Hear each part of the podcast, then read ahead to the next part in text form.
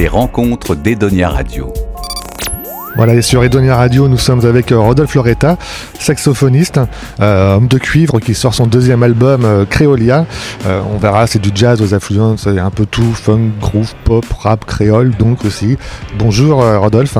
Bonjour Fabien et bonjour aux auditeurs d'Edonia Radio.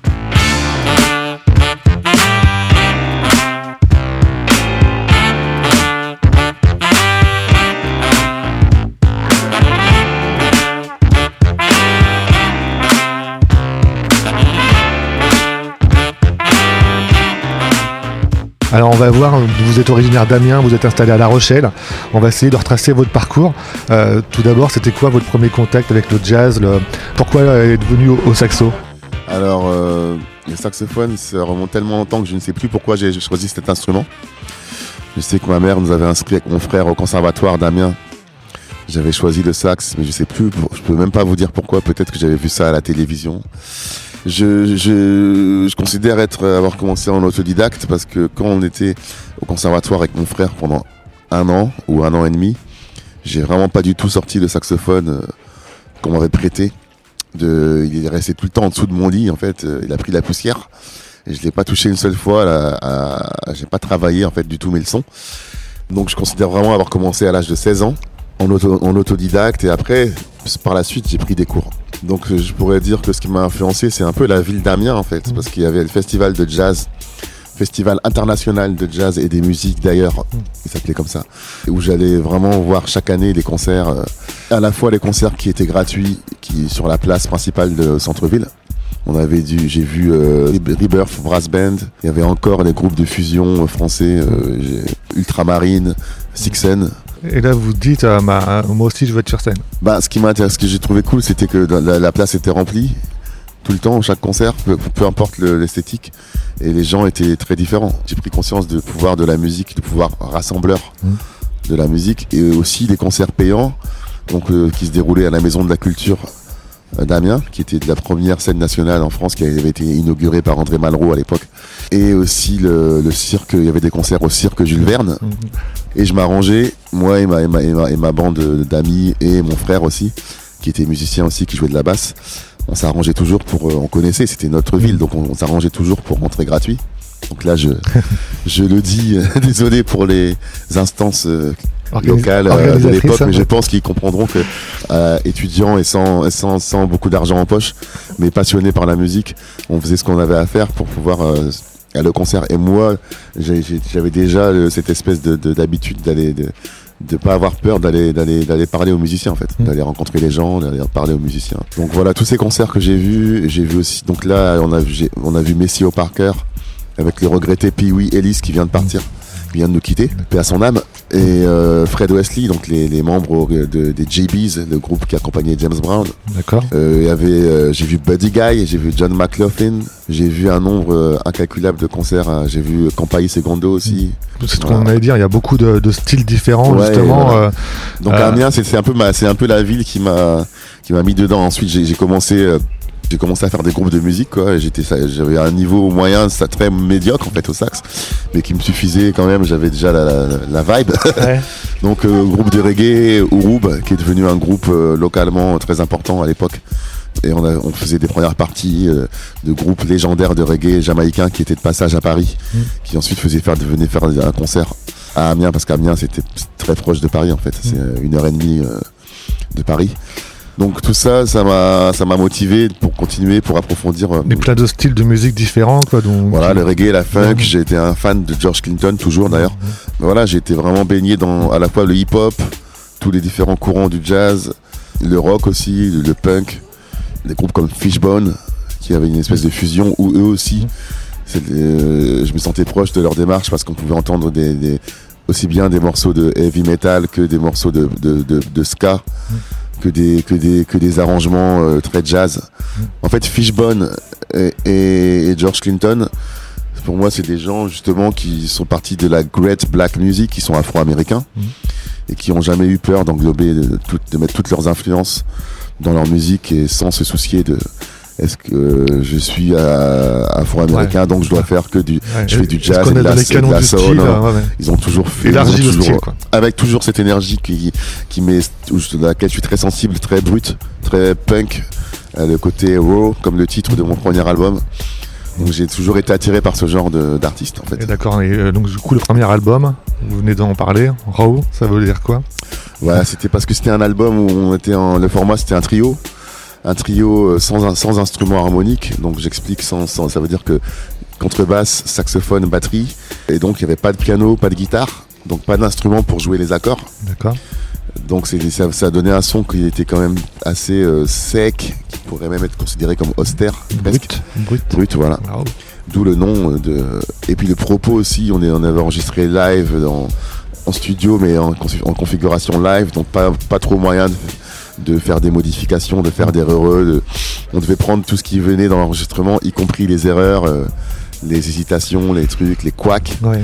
Les, donc, euh, Les rattrapages. voilà, donc euh, du coup, tout ça a fait que j'ai- choisi ce mot pour montrer qu'il y avait le- cette, cette espèce d'énergie brute et aussi la spontanéité, en fait, la spontanéité du, du propos.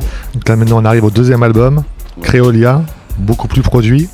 Toujours autant de melting pot de, de sons avec des sonorités donc plus classiques et du moderne.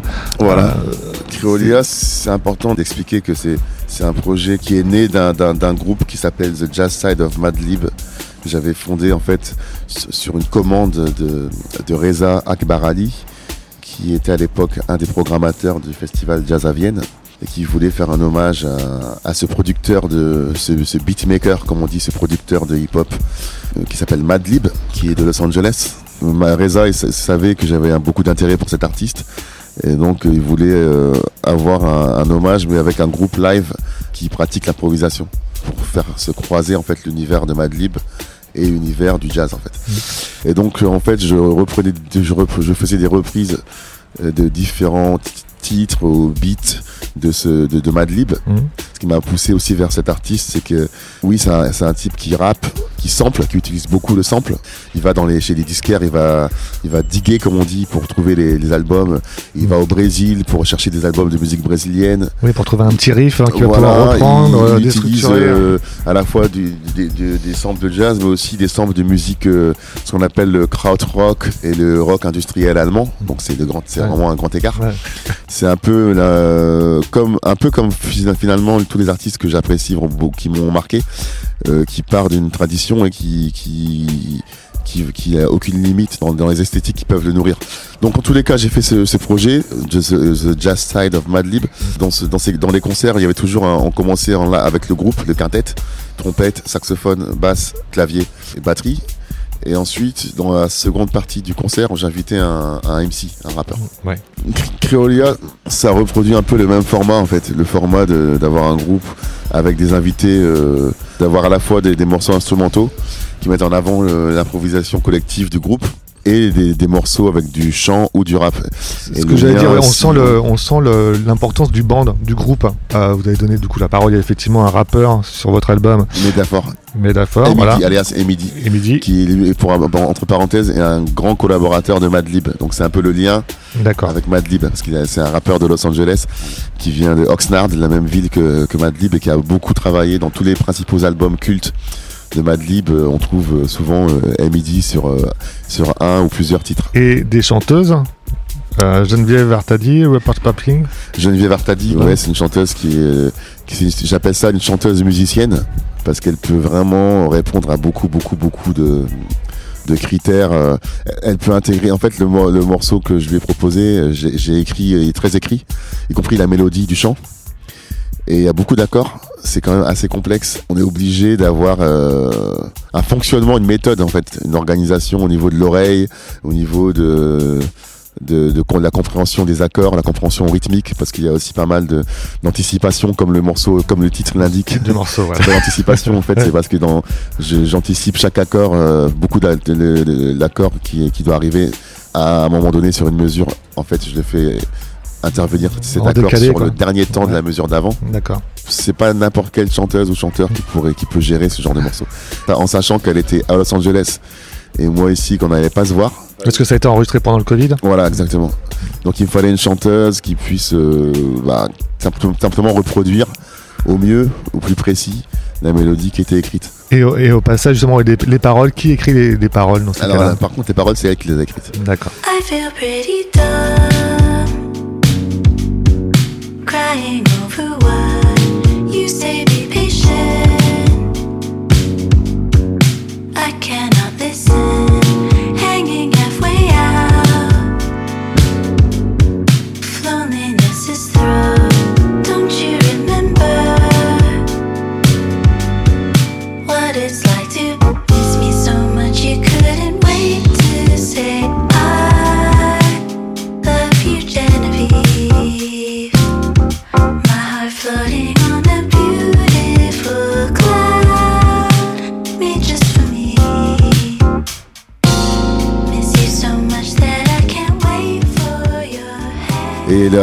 Chanteur qui s'appelle Dwight Tribble, qui est euh, quelqu'un qui est plus, euh, c'est le, c'est le, c'est le doyen de l'album. il est pas vieux, mais il a genre 60 ans par là.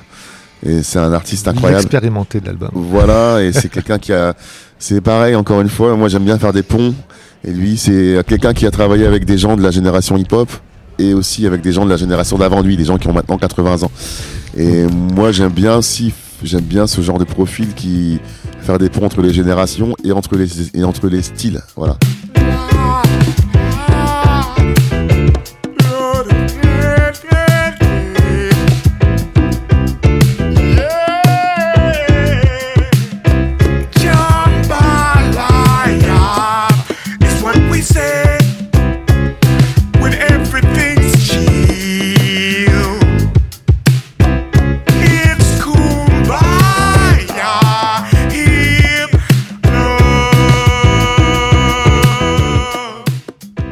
Ça le, créole, c'est le, mélange aussi, non? C'est peut-être pour ça. la dire la créolisation. La créolisation, peut-être. oui, c'est quelque chose qui se calcule pas. J'en parlais dans mon premier album, l'euro.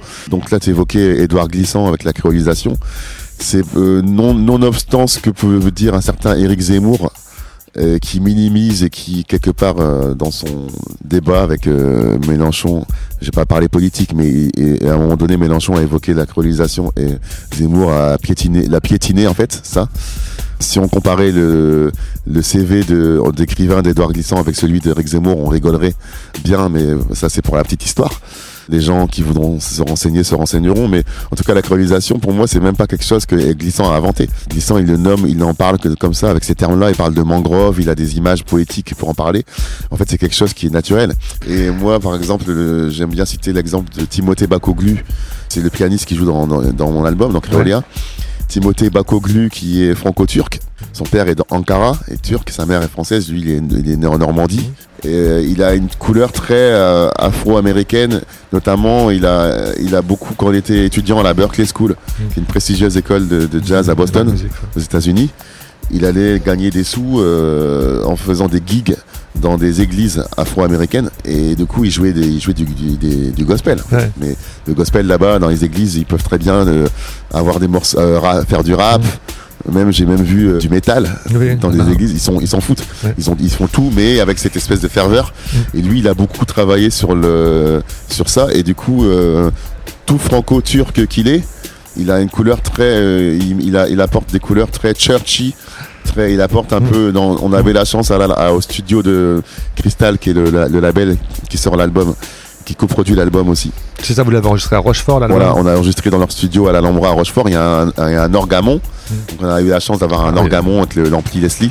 Et lui, euh, Timothée, on avait du mal à le faire, à le, faire quitter l'orgue. et on, pourrait se dire, ok, les Normands et Turcs, euh, il doit aimer tout ce qui est Calva. Et puis. Euh, et puis euh, du côté de son père, il est turc, donc il doit aimer la musique turque. En fait, euh, ce gars, il, est, il, a, il a sa, sensibilité première et naturelle et spontanée, il l'amène vers la musique de l'église euh, noire américaine. C'est ce qu'on retrouve dans Créolia, votre album, Rodolphe Loretta, c'est que chaque morceau est vraiment différent, il n'y a pas un style. Hein, de, comment vous définiriez votre. et, et, je me méfie des définitions et, des, et, ce que ça nous enferme en fait. Et j'aimerais rebondir sur par exemple le terme du jazz. Euh, moi, je considère qu'on est, en plein dedans parce que y a, le jazz, il a beaucoup à voir finalement avec les créoles, notamment la Nouvelle-Orléans, qui est le berceau du, jazz.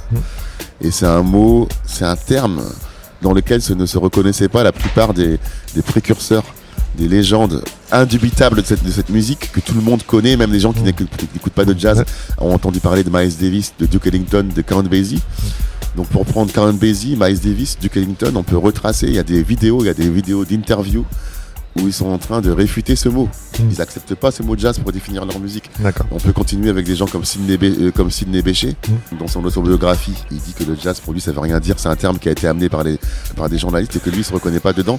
Et moi, aujourd'hui, je, je, me retrouve avec euh, un disque à défendre. Hmm. Et j'ai même s'il y a des esthétiques différentes, il y a quand même une ligne conductrice. J'ai ma couleur. Euh, j'ai ma façon de faire des arrangements, de, d'écrire, de, composer qu'on retrouve même qu'on retrouve dans le premier album qui était en trio. Et là, on est beaucoup plus nombreux. On a, on a, on utilise de, la post prod. Euh, il y a du rap, il y, y, a du chant. Il y a, y a de, sur Haïti, il y a Kiala Ogawa qui fait de la programmation. Donc euh, c'est un, un morceau en fait d'électro, c'est de l'électro à Haïti. Et du, coup, Haïti, c'est un hommage que vous faites à un pianiste c'est même pas un hommage, quelque part, c'est une reprise. Une reprise, voilà. Mais euh, Alain Jean-Marie, c'est, c'est un, un de mes mentors. J'ai travaillé avec lui d'ailleurs. J'ai eu la chance de faire quelques concerts avec lui.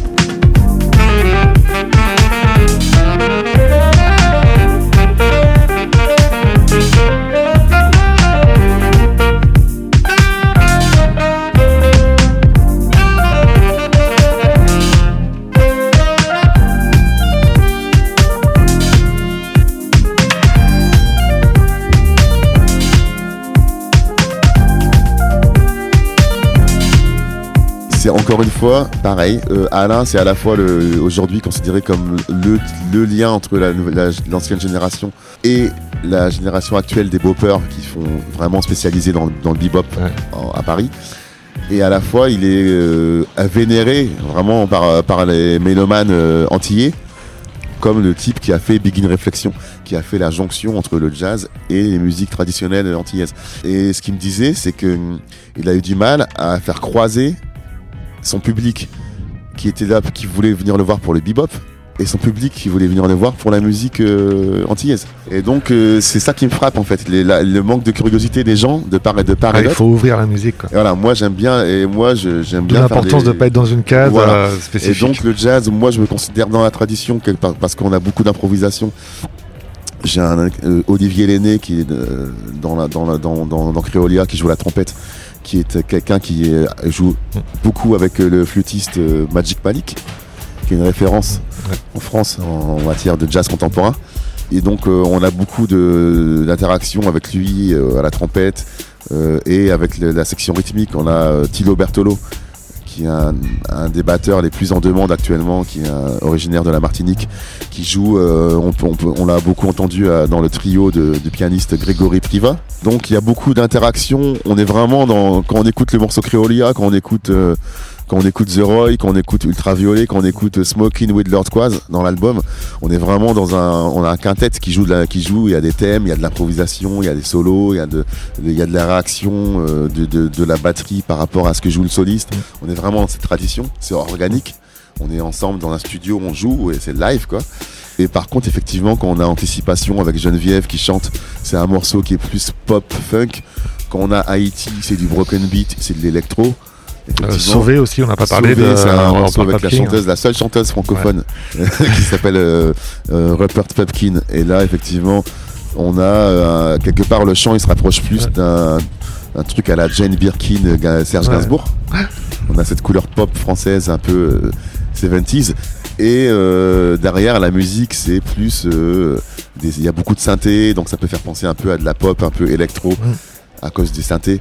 Et le rythme et il y a, y a, de la polyrythmie. Donc là, on, on, on se rapproche plus de l'Afrique.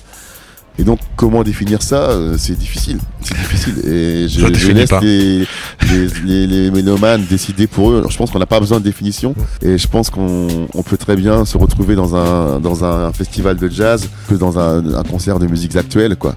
Et c'est ça la force, pour moi, la force de ce projet, en fait. Eh bien, merci Rodolphe Loretta. On espère euh, avoir donné envie à nos auditeurs de découvrir votre deuxième album, Créolia. Merci. On va se quitter justement avec euh, le titre Sauvé, interprété par Robert Pupkin. Les rencontres d'Edonia Radio.